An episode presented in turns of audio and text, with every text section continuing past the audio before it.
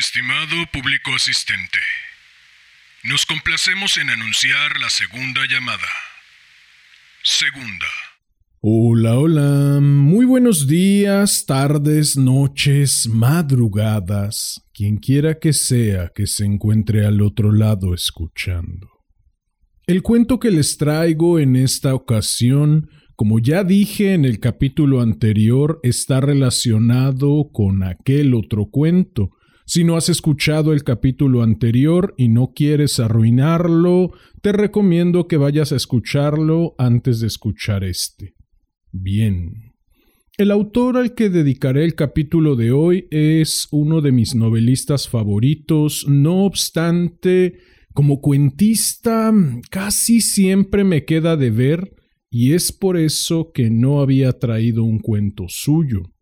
Me queda de ver porque, haciendo uso de las palabras de Cortázar y con las cuales coincido plenamente, la novela es un género que se gana por acumulación de puntos, mientras el cuento es un género que se gana por knockout.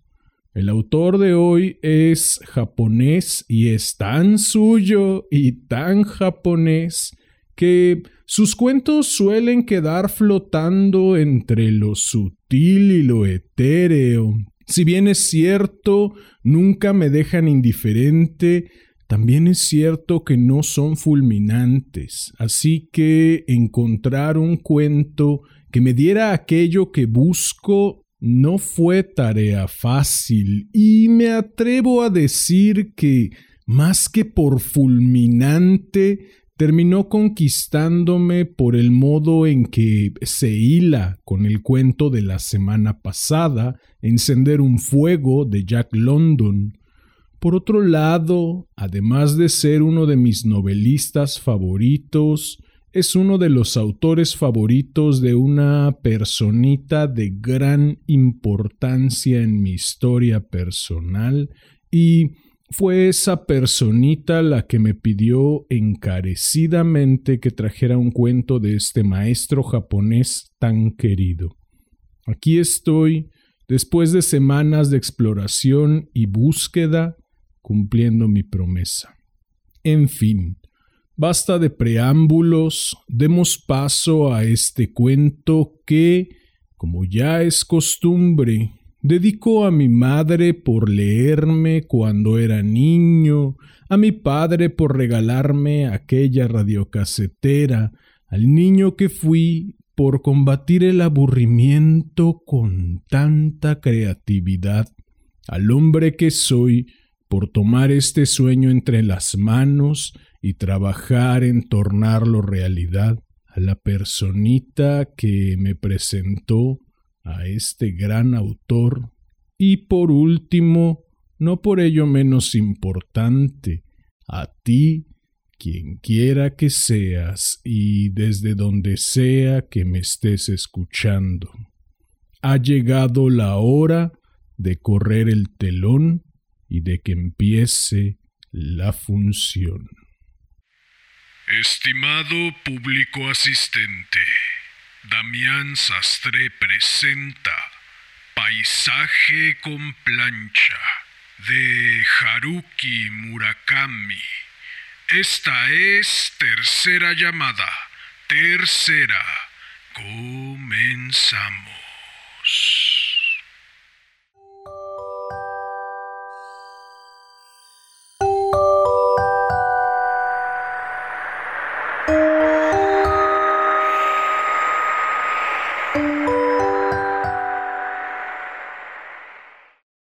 El teléfono sonó poco antes de medianoche. Yunko estaba viendo la televisión. Keisuke estaba en un rincón del cuarto. Tocaba la guitarra con los cascos puestos, los ojos entornados, sacudiendo la cabeza de izquierda a derecha. Debía de estar ensayando un pasaje rápido porque sus largos dedos iban y venían con agilidad por encima de las seis cuerdas. No oyó nada. Fue Junco quien descolgó. ¿Ya dormíais? masculló el señor Miyake, hablando entre dientes como era su costumbre. No, aún no, respondió Yunko. Estoy en la playa. Ha llegado un montón de madera hasta la orilla. La de hoy será espectacular. ¿Vienes? Vale, dijo Yunko. Me cambio y voy. Estoy ahí en diez minutos. Yunko se puso unos leotardos y encima unos vaqueros. Se puso un jersey de cuello alto e introdujo un paquete de tabaco en el bolsillo de su abrigo de lana, y el monedero, las cerillas, las llaves. Después le dio a Keisuke un golpecito en la espalda. Este se quitó precipitadamente los cascos de los oídos. Voy a la playa a encender una fogata. ¿Miyake otra vez? dijo Keisuke frunciendo el entrecejo. Vaya broma. Estamos en febrero y es medianoche. ¿A estas horas vais a encender una hoguera en la playa? Tú no hace falta que vengas. Iré sola. Keisuke exhaló un suspiro. Yo también voy. Te acompaño. Espérame. Enseguida estoy listo. Apagó el amplificador. Se puso unos pantalones sobre el pijama, un jersey, se subió la cremallera del plumífero hasta la barbilla. Junco se enrolló una bufanda alrededor del cuello, se encasquetó un gorro de lana.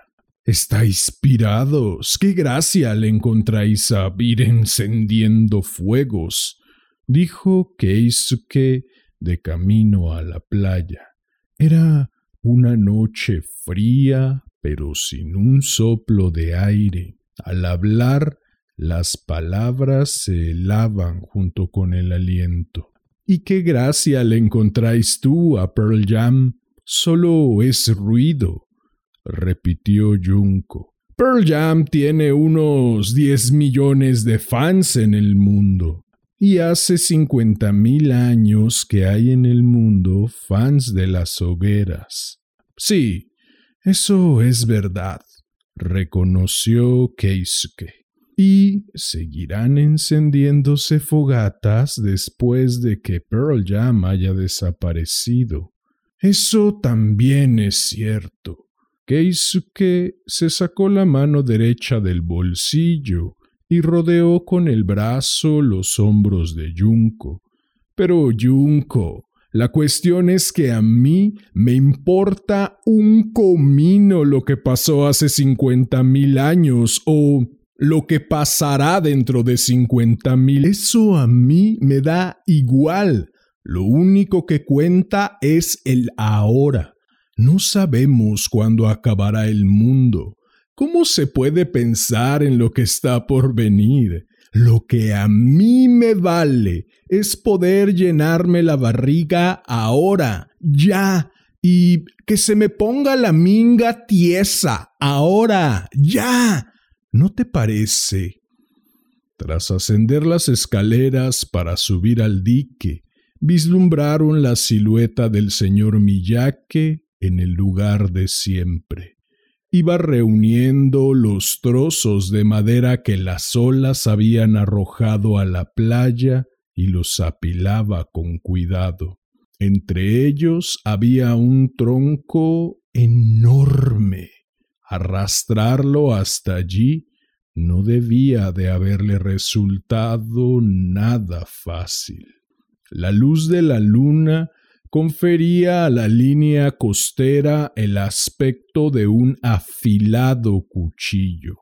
Las olas de invierno, solitarias y quietas, bañaban la arena. No se veía a nadie.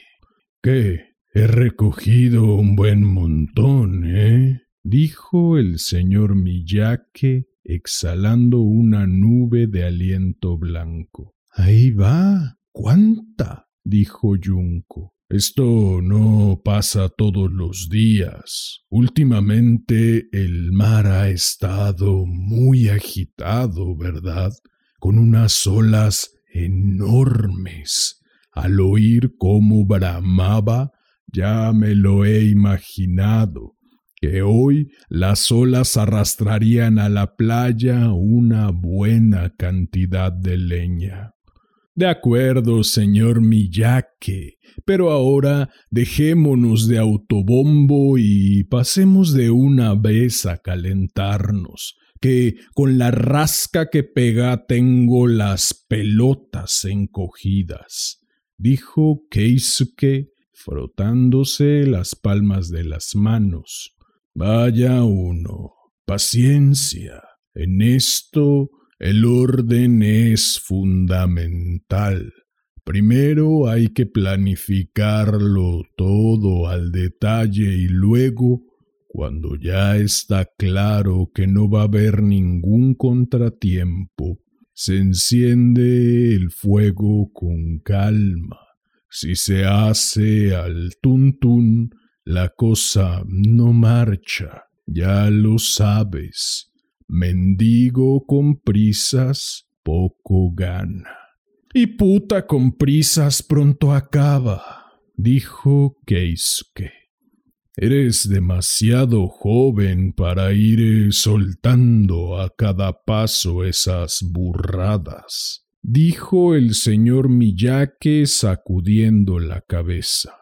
Los troncos gruesos se entrelazaban hábilmente con los pequeños trozos de madera hasta formar una pila que parecía una instalación de arte vanguardista. El señor Miyake retrocedió unos pasos, estudió la composición con ojo crítico, hizo algunos retoques, luego rodeó la pila y volvió a contemplarla.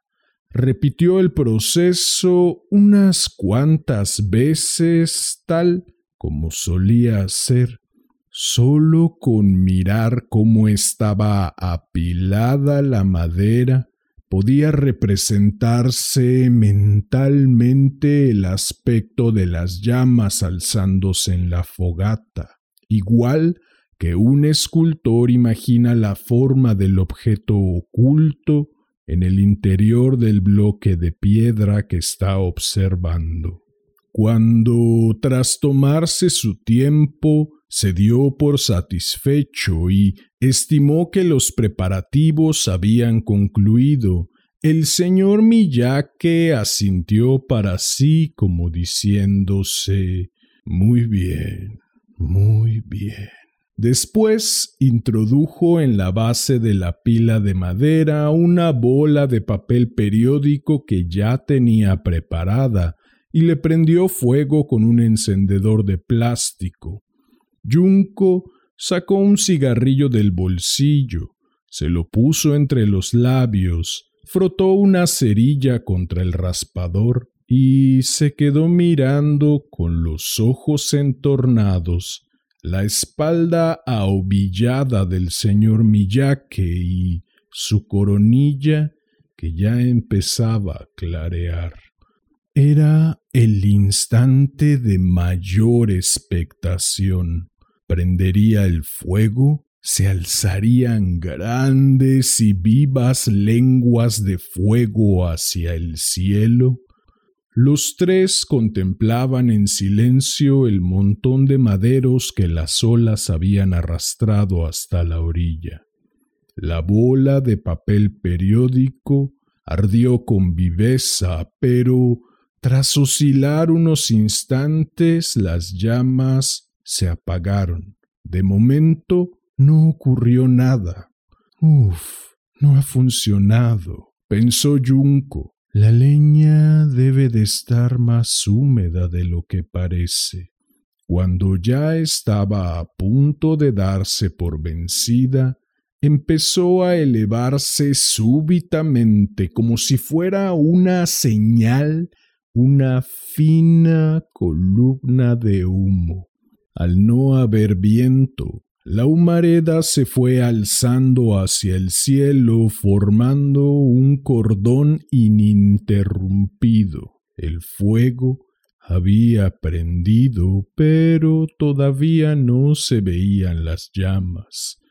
Nadie hablaba.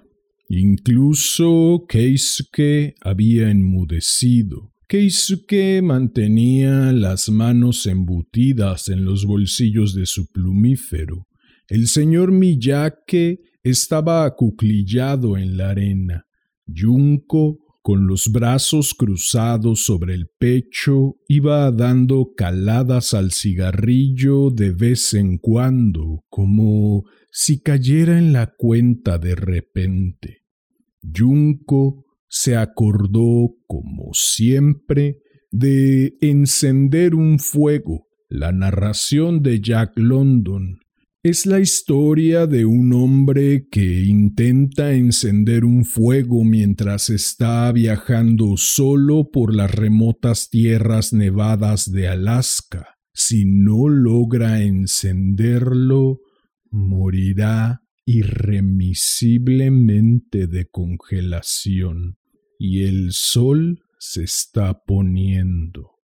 Ella no había leído casi ninguna novela, pero esta colección de cuentos sobre la que tuvo que escribir sus impresiones durante las vacaciones estivales de primero de bachillerato, lo había releído una y otra vez. Las escenas del relato se perfilaban en su mente con gran naturalidad y viveza. Los latidos del corazón del hombre al borde de la muerte, el pánico, la esperanza, la decepción. Junco podía experimentar aquellas emociones con tanta intensidad como si fueran propias. Pero lo más importante del relato era el hecho de que fundamentalmente aquel hombre deseaba morir. Ella lo había comprendido. Era incapaz de explicar la razón, pero ella lo había comprendido desde el principio. Este viajero en realidad va en busca de la muerte. Él sabe que ese es el final que le corresponde. A pesar de ello, está condenado a luchar ferozmente para no sucumbir para asegurarse la supervivencia. Para sobrevivir, tiene que enfrentarse a fuerzas titánicas. Lo que estremeció a Junko en lo más hondo fue esta contradicción sobre la que se asienta el relato. El profesor se había burlado de su opinión, que el protagonista en realidad va en busca de la muerte, había dicho el profesor perplejo. Es la primera vez que oigo algo tan estrafalario. Me parece una lectura muy original de la obra.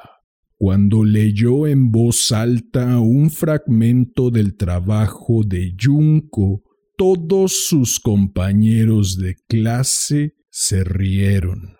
Pero Junco lo sabía, que eran ellos, todos, los que se equivocaban. Si no, ¿por qué el final del relato era tan sereno, tan hermoso? ¡Eh, señor Miyake! ¿No se habrá apagado el fuego? Preguntó Keisuke medroso. Tranquilo, aprendido. No te preocupes. Ahora está preparándose para arder. No deja de salir humo. ¿Lo ves? Es lo que dicen. No hay humo sin fuego. También podría decirse no hay erección sin sangre. Es que no puedes pensar en otra cosa, tú. Preguntó el señor Miyake con pasmo. ¿De verdad sabe que no está apagado? Pues claro que lo sé. Empezará a arder de un momento a otro. ¿Y de dónde ha sacado usted todos estos conocimientos? Bueno, conocimientos es decir demasiado. Todo esto lo aprendí de pequeño en los Boy Scouts enciendes tantos fuegos que acabas siendo un experto. Ah, exclamó Keisuke. Así que fue en los Boy Scouts. Pero no es solo eso, claro. También cuenta el talento. Queda mal que yo lo diga, pero en hacer fuegos tengo un talento especial que los demás no tienen. Un talento divertido, sí, señor, pero dinero no parece que dé mucho. No, dinero seguro que no da, dijo el señor Miyake riendo. Tal como éste había vaticinado, pronto empezó a vislumbrarse el parpadeo de las llamas en el interior del montón de leña. Se oía crepitar débilmente la madera. Junco exhaló un suspiro de alivio.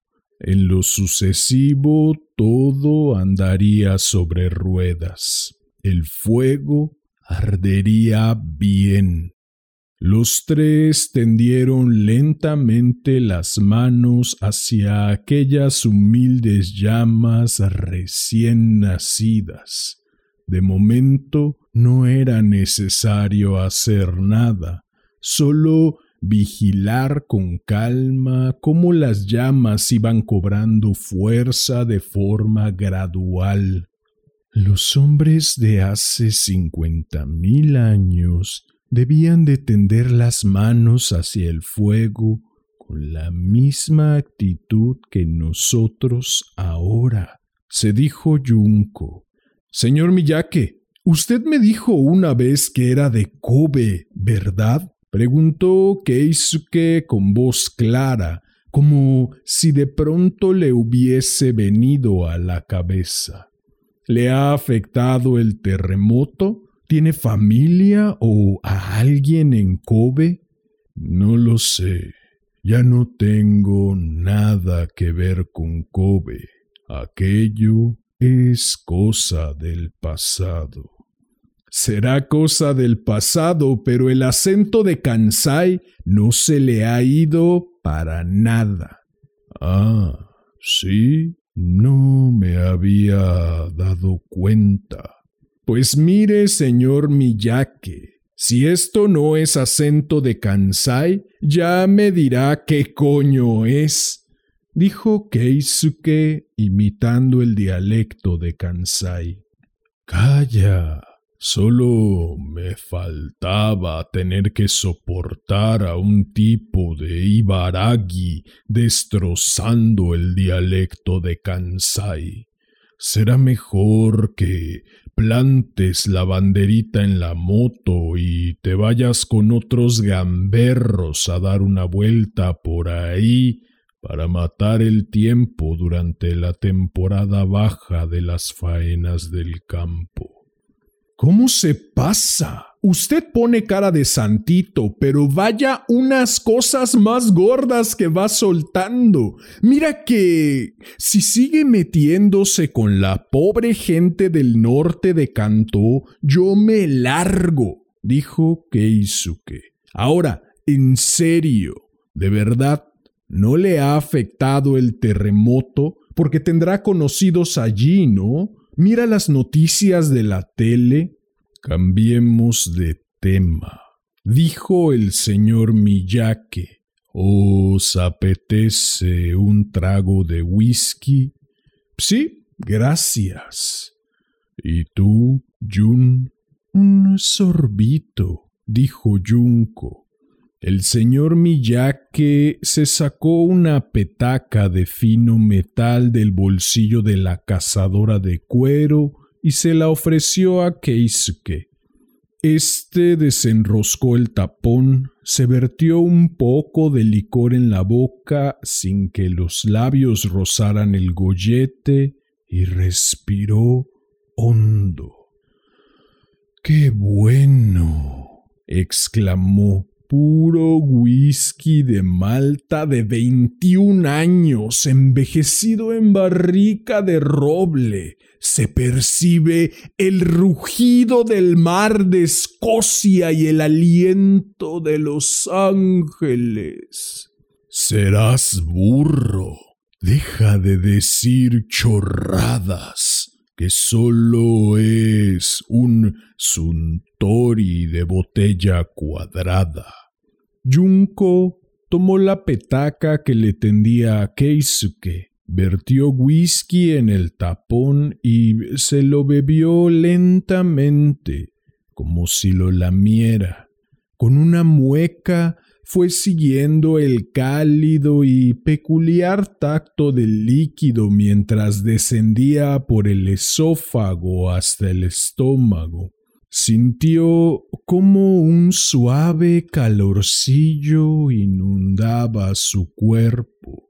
Acto seguido, el señor Miyake bebió unos sorbos con calma y luego Keisuke tomó un trago largo.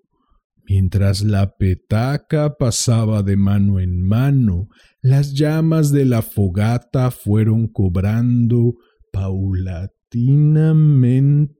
altura y fuerza nunca de manera acelerada, tomándose su tiempo despacio. Esta era la virtud de las fogatas hechas por el señor Miyake. Las llamas se extendían con suavidad y dulzura, sin precipitación ni brusquedad igual que unas caricias expertas. Las llamas estaban allí para caldear el corazón de los seres humanos. Ante las llamas, Junco siempre enmudecía. Aparte de cambiar de postura de vez en cuando, no hacía el menor movimiento. Aquellas llamas parecían aceptarlo todo en silencio, comprenderlo y perdonarlo todo. Una familia de verdad debe de ser así, seguro, se dijo Junco. Junco había llegado a aquel pueblo de la prefectura de Ibaraki en mayo de su tercer año de bachillerato. Se había hecho con el sello y la cartilla de ahorros de su padre, había sacado trescientos mil yenes, había embutido en una bolsa de viaje toda la ropa que había podido meter y se había fugado de casa. Fue subiéndose a un tren tras otro al azar desde Tokorozawa y así llegó a aquel pequeño pueblo costero de la prefectura de Ibaraki. Antes jamás lo había oído nombrar encontró un piso de un ambiente en la agencia inmobiliaria que había delante de la estación y a la semana siguiente ya estaba trabajando como vendedora en una tienda de conveniencia que daba la carretera nacional que seguía la línea de la costa. Estoy bien, No te preocupes, no me busques, escribió en una carta dirigida a su madre. Odiaba con todas sus fuerzas ir a la escuela. Tampoco soportaba ver la cara de su padre. De niña se había llevado bien con él. Los días festivos solían salir juntos. Cuando andaba de la mano de su padre, Junco sentía un orgullo inexplicable, una gran seguridad. Sin embargo, a finales de primaria, desde que había empezado a menstruar y a crecerle vello púbico y a redondeársele los senos, su padre había empezado a mirarla con unos ojos extraños, de una forma distinta a como la había mirado hasta entonces. A partir del momento en que en tercero de secundaria había rebasado el metro setenta, su padre casi había dejado de dirigirle la palabra. De sus notas tampoco podía enorgullecerse. Al ingresar en la secundaria se contaba entre las mejores de la clase, pero cuando se graduó la encontrabas más rápido empezando por el final de la lista y por poco no consigue entrar en el instituto. No es que fuese estúpida, era incapaz de concentrarse empezaba a hacer algo pero no podía acabarlo. Cuando trataba de concentrarse le dolía el meollo en la cabeza. Tenía dificultades para respirar, el corazón empezaba a latirle de forma desacompasada. Ir a la escuela no había sido más que un suplicio.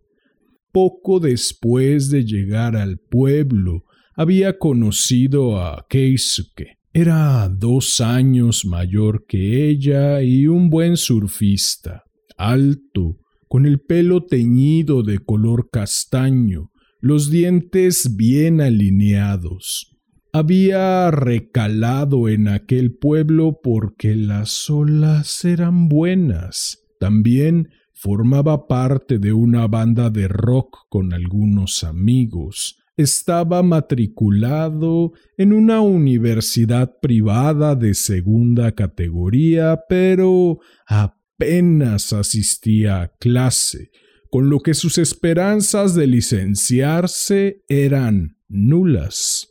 Sus padres tenían una prestigiosa pastelería en la ciudad de Mito y, llegado el caso, podía hacerse cargo del negocio familiar, aunque él no tenía la menor intención de convertirse en dueño de una pastelería. Lo que deseaba era continuar toda la vida yendo de aquí para allá con sus amigos montado en su camioneta Datsun, haciendo surf y tocando la guitarra con su grupo de aficionados, pero como resulta evidente a los ojos de cualquiera, no podía seguir llevando indefinidamente esa existencia tan fácil.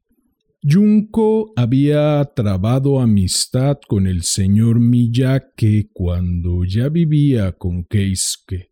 El señor Miyake andaría por la mitad de la cuarentena.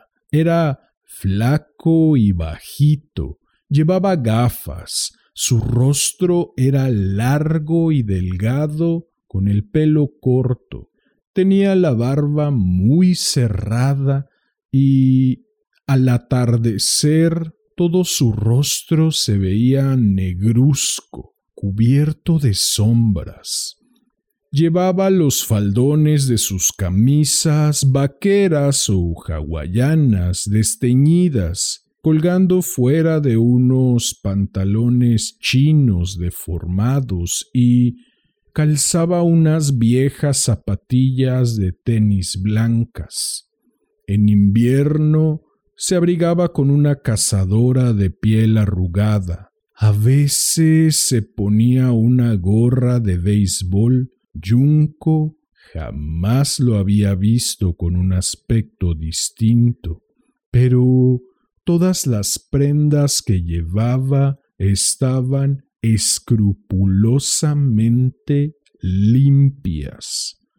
En aquel pequeño pueblo de Kashimanada nadie hablaba en el dialecto de Kansai, por lo que el señor Miyake llamaba muchísimo la atención. Vive solo, aquí cerca, en una casa alquilada y pinta cuadros, ¿sabes? le explicó una compañera de trabajo. No, no creo que sea un pintor famoso. Yo no he visto nunca sus cuadros, pero al parecer le dan para vivir, así que no deben de estar tan mal, digo yo. De vez en cuando va a Tokio a comprar pinturas, creo, y vuelve al caer la noche. Pues sí, debe de hacer ya unos cinco años que vive aquí se le ve mucho por la playa encendiendo hogueras. Deben de gustarle mucho, porque pone una cara muy seria. Apenas habla. Es un bicho raro, pero no es mal tipo. El señor Miyake iba a la tienda de conveniencia tres veces al día. Por la mañana compraba leche, pan y el periódico. Al mediodía un almuerzo para llevar. Por la noche cerveza fría y algo sencillo para picar. Esto se repetía regularmente día tras día. Aparte de saludar, apenas abría la boca, pero Junco pronto empezó a sentir una simpatía natural hacia él. Una mañana en que se habían quedado solos en la tienda, ella decidió abordarlo.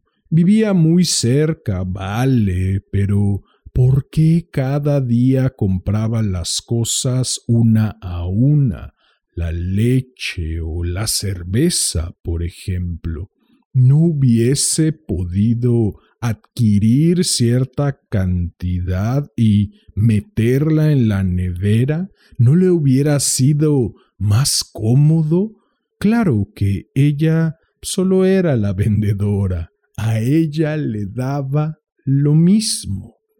Ya, sería mejor que comprara más de una vez y que lo guardara, claro, pero es que hay un inconveniente, dijo el señor Miyake.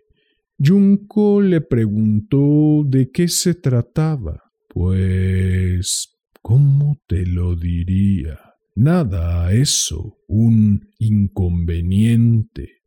Perdona que me meta en lo que no me importa, ¿eh? No te enfades. Es que cuando no entiendo algo, tengo que preguntarlo. Yo soy así, no lo hago con mala intención.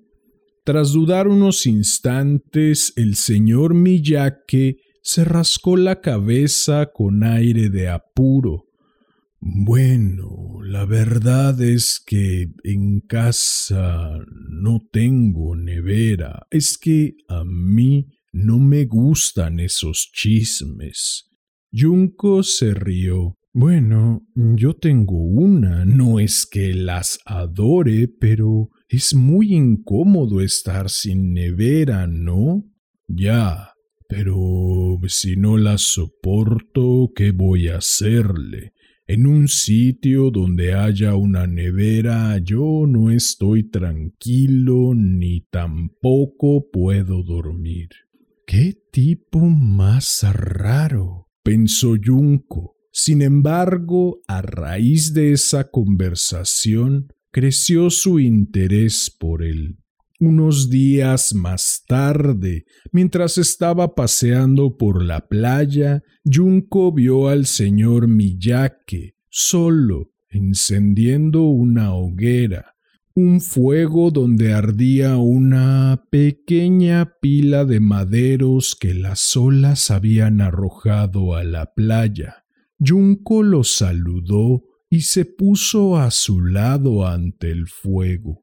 Ella le pasaba unos buenos cinco centímetros. Tras intercambiar un breve saludo, ambos se quedaron contemplando el fuego en silencio. En aquel instante, observando las llamas, Junco sintió de pronto que allí había algo, algo profundo. Quizá pudiera llamársele una emoción en estado puro, aunque el tacto de aquella fuera demasiado vivo y poseyera un peso demasiado real para ser reducido a un concepto.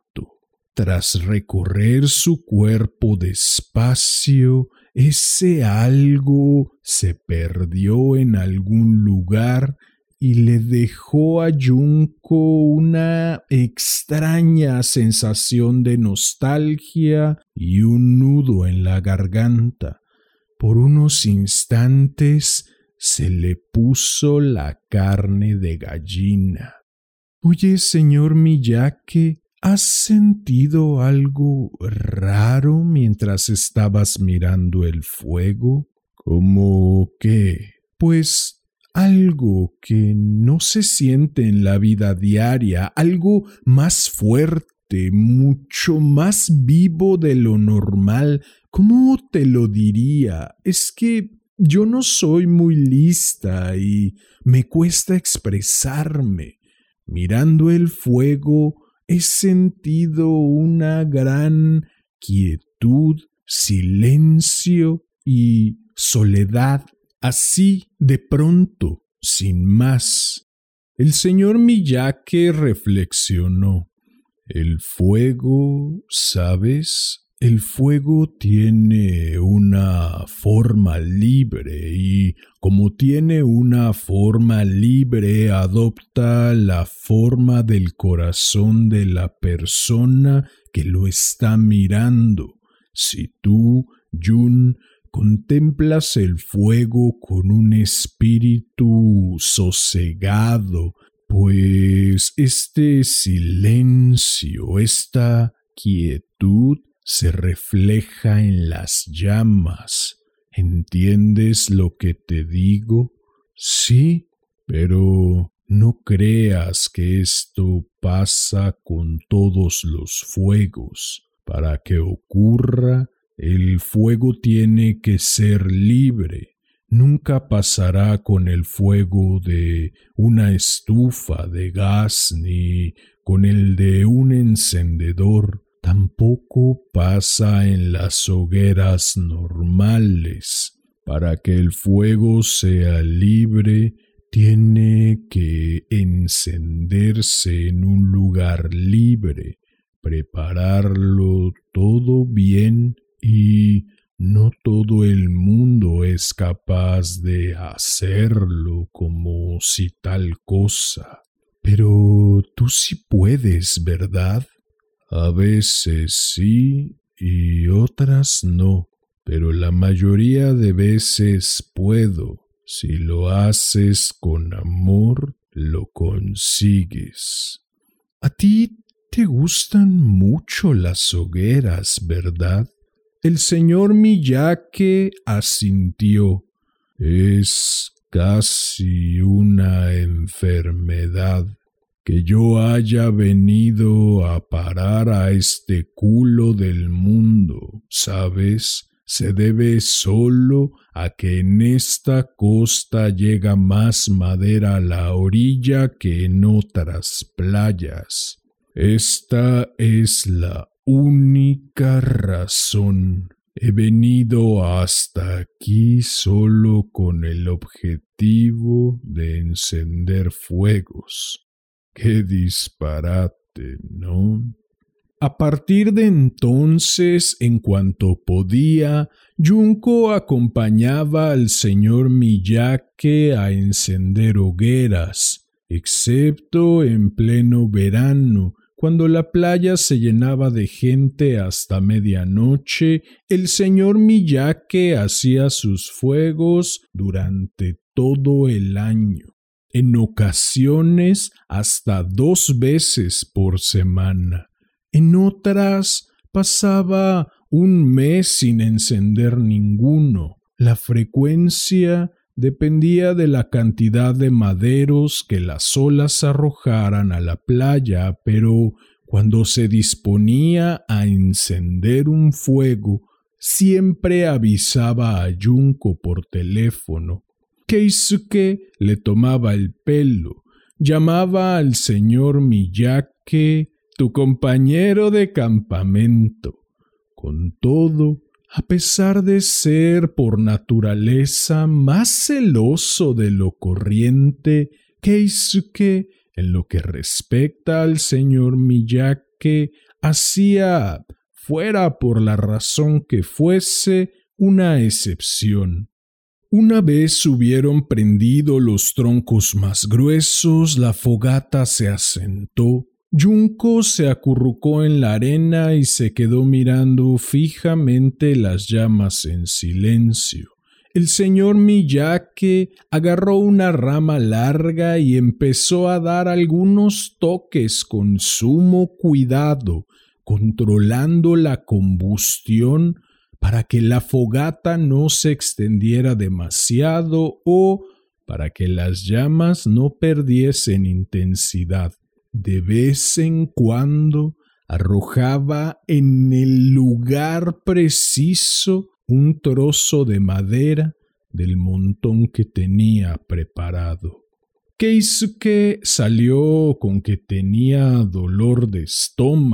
Habrás pillado un poco de frío.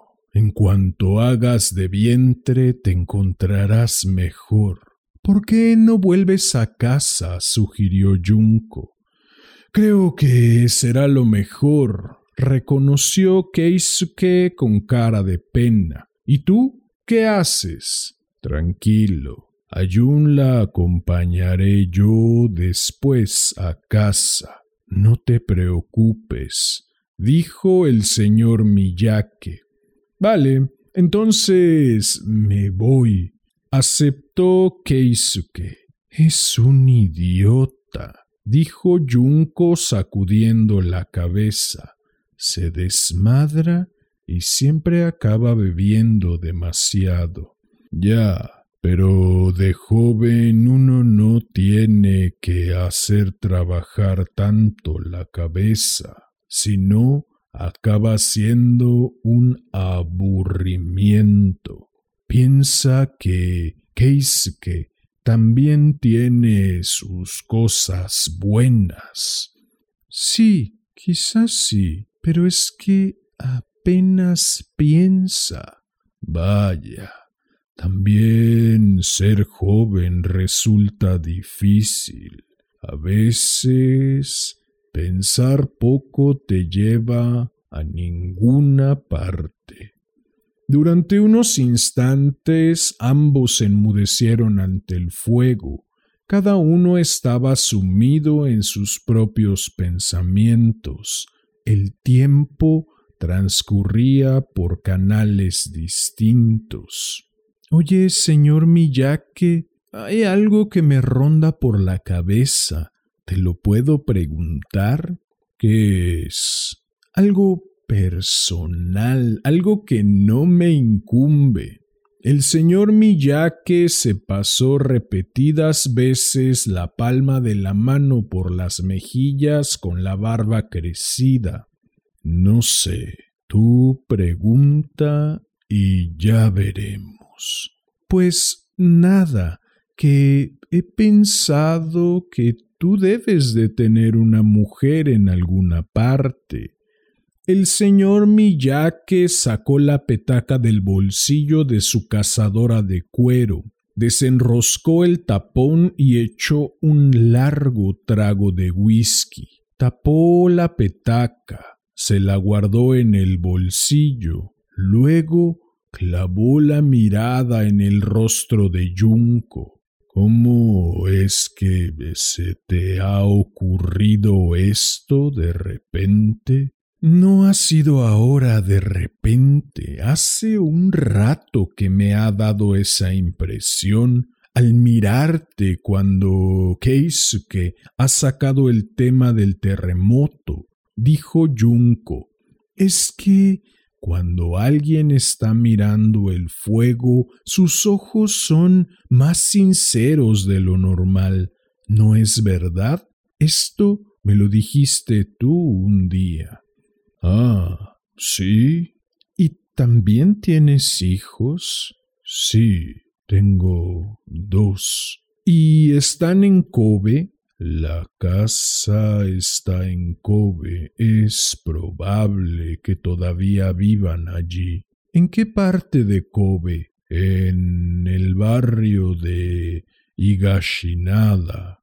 El señor Miyake entrecerró los ojos alzó la cabeza, miró el mar oscuro y luego volvió de nuevo los ojos al fuego. Por eso no puedo llamar idiota a Keisuke. No soy quien para hablar del sentido común de nadie, porque soy yo el que no piensa, soy yo el rey de los idiotas. ¿Entiendes?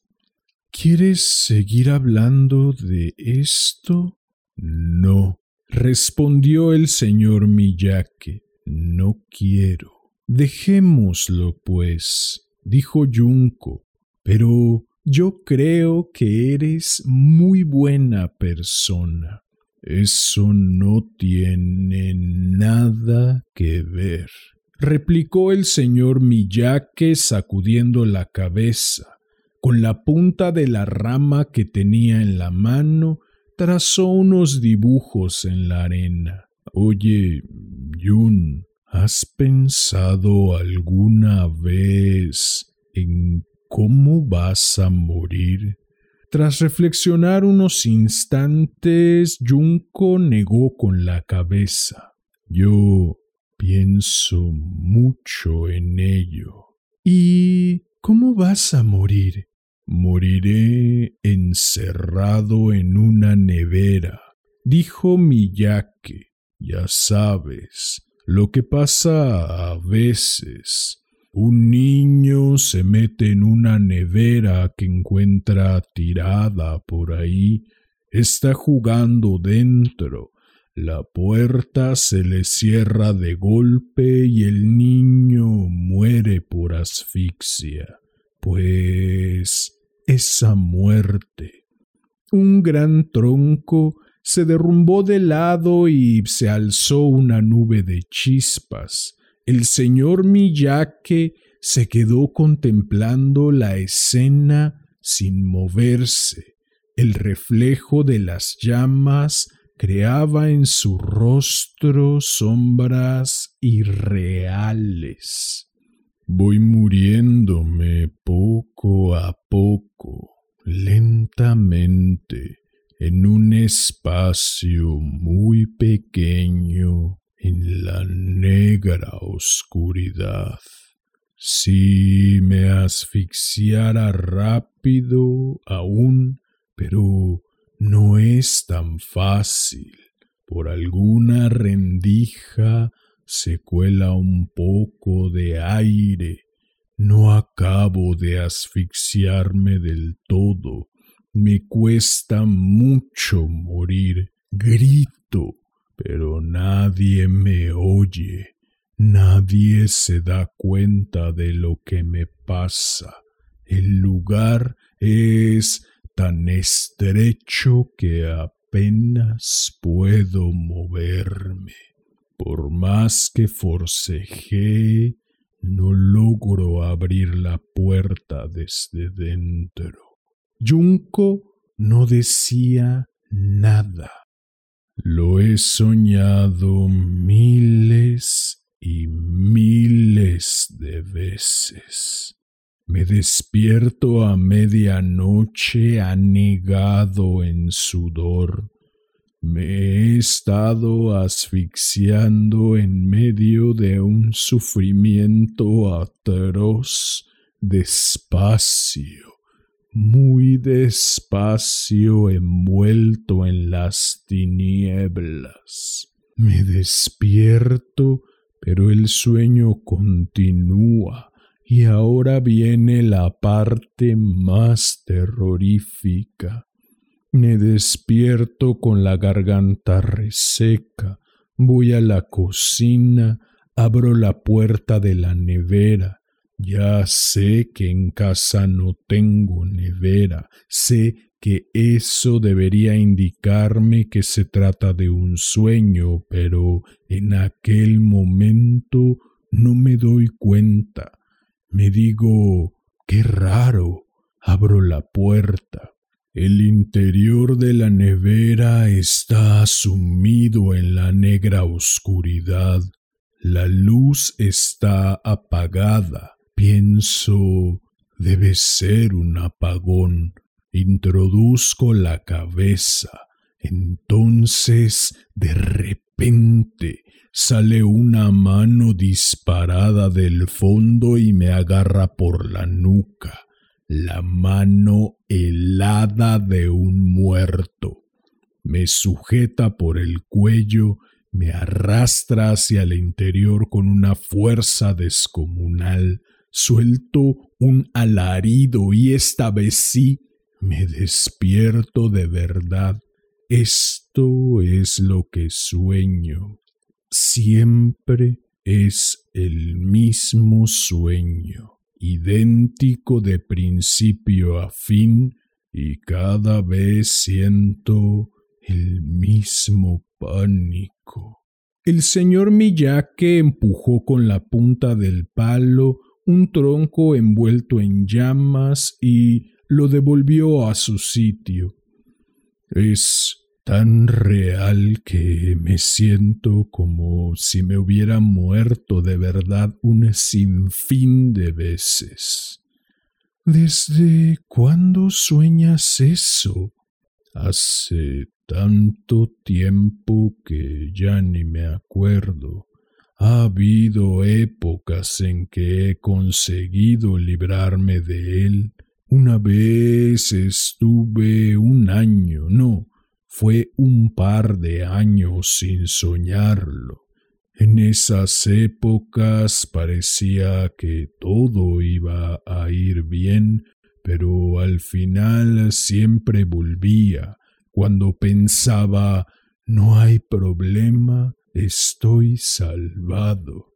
El sueño empezaba de nuevo y en cuanto empezaba yo estaba perdido no podía hacer nada. El señor Miyake movió la cabeza. Yun, siento mucho contarte algo tan deprimente. ¿Qué va? dijo Junko. Se puso un cigarrillo entre los labios, prendió una cerilla y dio una profunda calada. Sigue, la fogata iba acercándose a su final. El señor Miyake había arrojado toda la leña del montón a la hoguera. Quizá fuese una mera impresión, pero el rumor de las olas parecía sonar con más fuerza. Hay un escritor americano que se llama Jack London dijo el señor Miyake, el que escribió encender un fuego, ¿verdad? Sí, veo que lo conoces. Jack London creyó durante mucho tiempo que moriría ahogado en el mar. Estaba convencido de que moriría de esa forma, de que se caería al mar de noche por un descuido de que nadie se daría cuenta y de que él acabaría muriendo ahogado. ¿Y se ahogó de verdad? El señor Miyake negó con la cabeza. No, se suicidó con morfina. Bueno, entonces no se cumplieron sus pronósticos, o puede que fuese él quien hizo que no se cumplieran. Eso en apariencia, dijo el señor Miyake. Hizo una pausa. Pero en cierto sentido, él no se equivocó. Jack London murió ahogado completamente solo en el oscuro mar de la noche. Se había vuelto alcohólico, murió debatiéndose con el cuerpo empapado hasta la médula en la desesperanza. En algunos casos, los presentimientos toman un aspecto distinto a veces esta forma sustitutoria es mucho más cruda que la propia realidad. Esto es lo más terrorífico de los presentimientos. ¿Entiendes? Junko reflexionó unos instantes sobre ello. No lo entendía. Yo nunca he pensado cómo moriré. Soy incapaz de hacerlo si ni siquiera tengo la menor idea de cómo voy a vivir. El señor Miyake asintió. Tienes razón, pero también hay formas de morir que conducen a la inversa a maneras de vivir.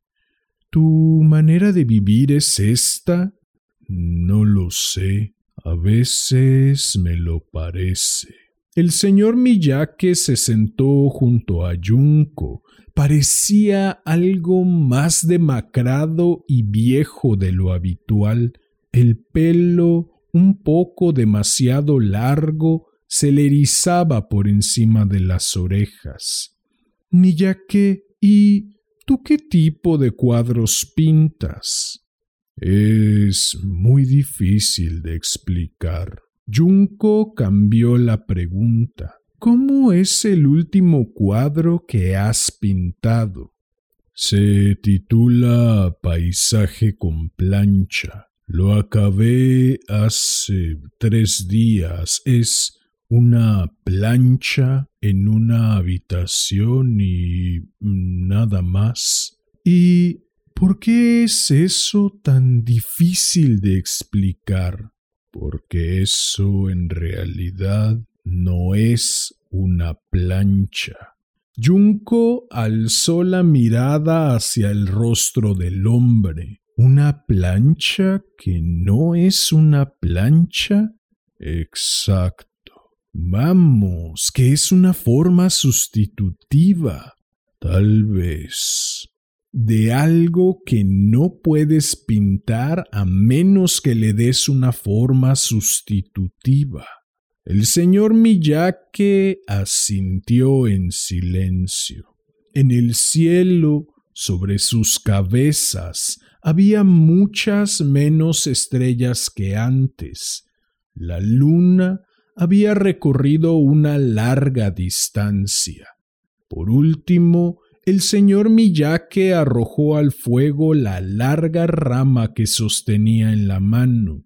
Junko se reclinó suavemente en su hombro. La ropa del señor Miyake estaba impregnada del tenue olor de cientos de hogueras. Ella aspiró largamente ese aroma. Oye, señor Miyake, que yo estoy vacía. Ah, sí, sí, Al cerrar los ojos a Yunco se le inundaron sin más de lágrimas. Fueron deslizándose una tras otra por sus mejillas y después fueron cayendo.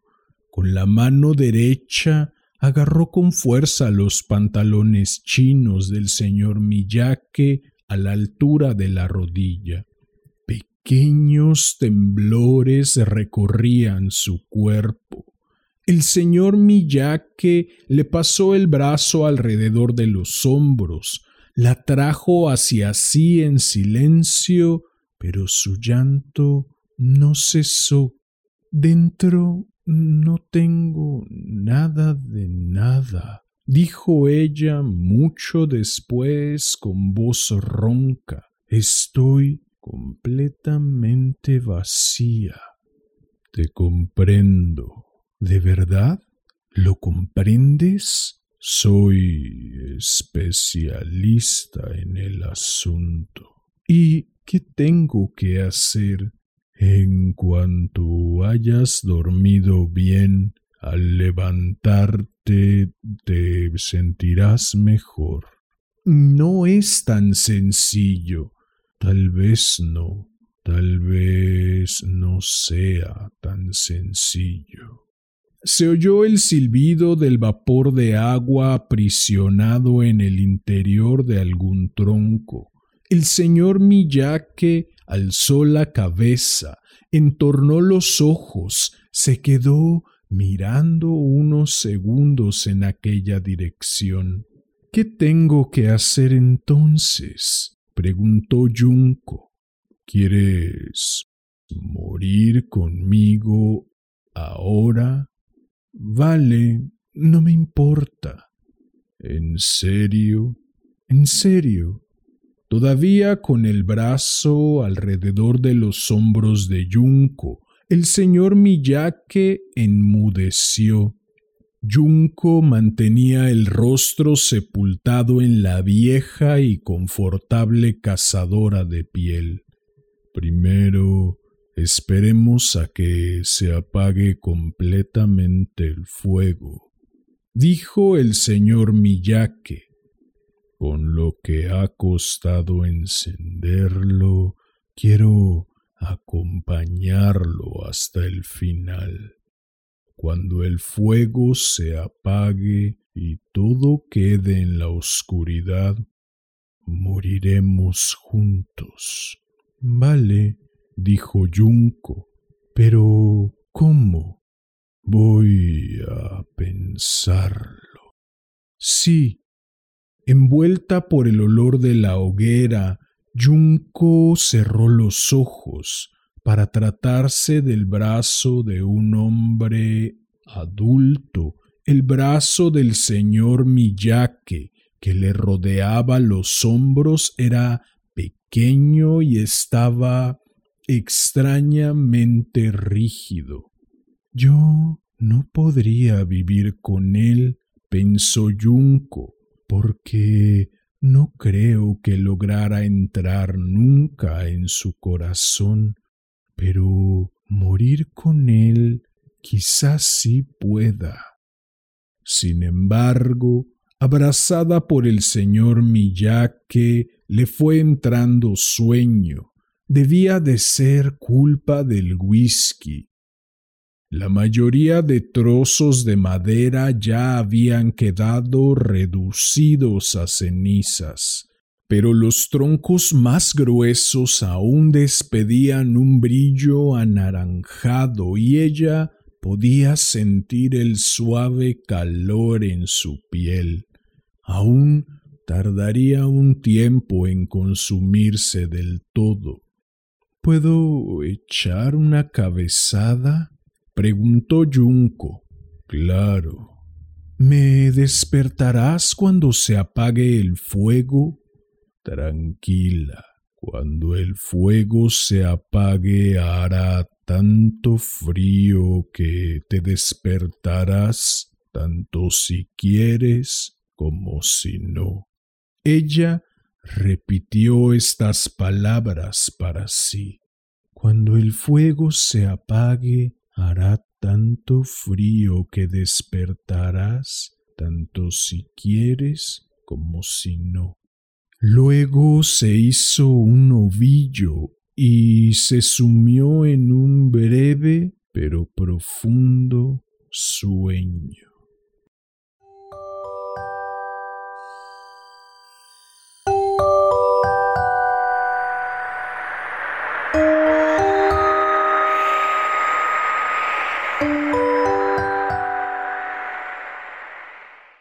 Bien, pues eso fue Paisaje con plancha de Haruki Murakami. Espero que lo hayas disfrutado. Si fue así, te agradecería enormemente que me ayudaras compartiendo, difundiendo. Bien, me voy a tomar unos segunditos para hacer una pequeña anotación que no hice al principio porque no quería arruinar nada, pero Ahora que han terminado los dos cuentos de este breve hilo, me parece que es momento ideal para hacerla. El señor Miyake menciona que el fuego toma la forma del corazón de la persona que lo observa. Yo creo que el arte en general y en este caso los cuentos toman la forma del corazón de la persona que lo escucha o de la persona que lo lee. Quizá fue eso lo que vio Junko en el cuento de Jack London. Quizá vio que él deseaba morir porque era ella quien deseaba morir. Por eso y por muchas otras cosas más es que amo tanto el arte y es que estoy convencido de que mi camino es dedicar mi vida a este, porque si uno se lo permite, el arte puede ayudar en la tarea de conocerse, puede dar sentido algunas cosas que aparentemente no lo tienen. Puede servir como espejo para reflejar tanto lo bello como lo terrible, tanto lo luminoso como lo oscuro de el alma del ser humano, del ser humano que lo crea y del ser humano que lo aprecia. Listo, ya, salgamos de esta densidad repentina. Si deseas estar al tanto del contenido que publico o deseas sugerir algún cuento para cualquiera de las dos secciones de este hermoso, sensual y exquisito podcast. Puedes buscarme en Facebook como Damián Sastre, en Instagram como arroba casi diario de un loco, en YouTube como casi diario de un loco TV. Si llegaste hasta aquí, como ya es costumbre, agradezco infinitamente tu valiosísimo tiempo. Recibe un enorme abrazo. Ten una excelente vida y hasta la próxima.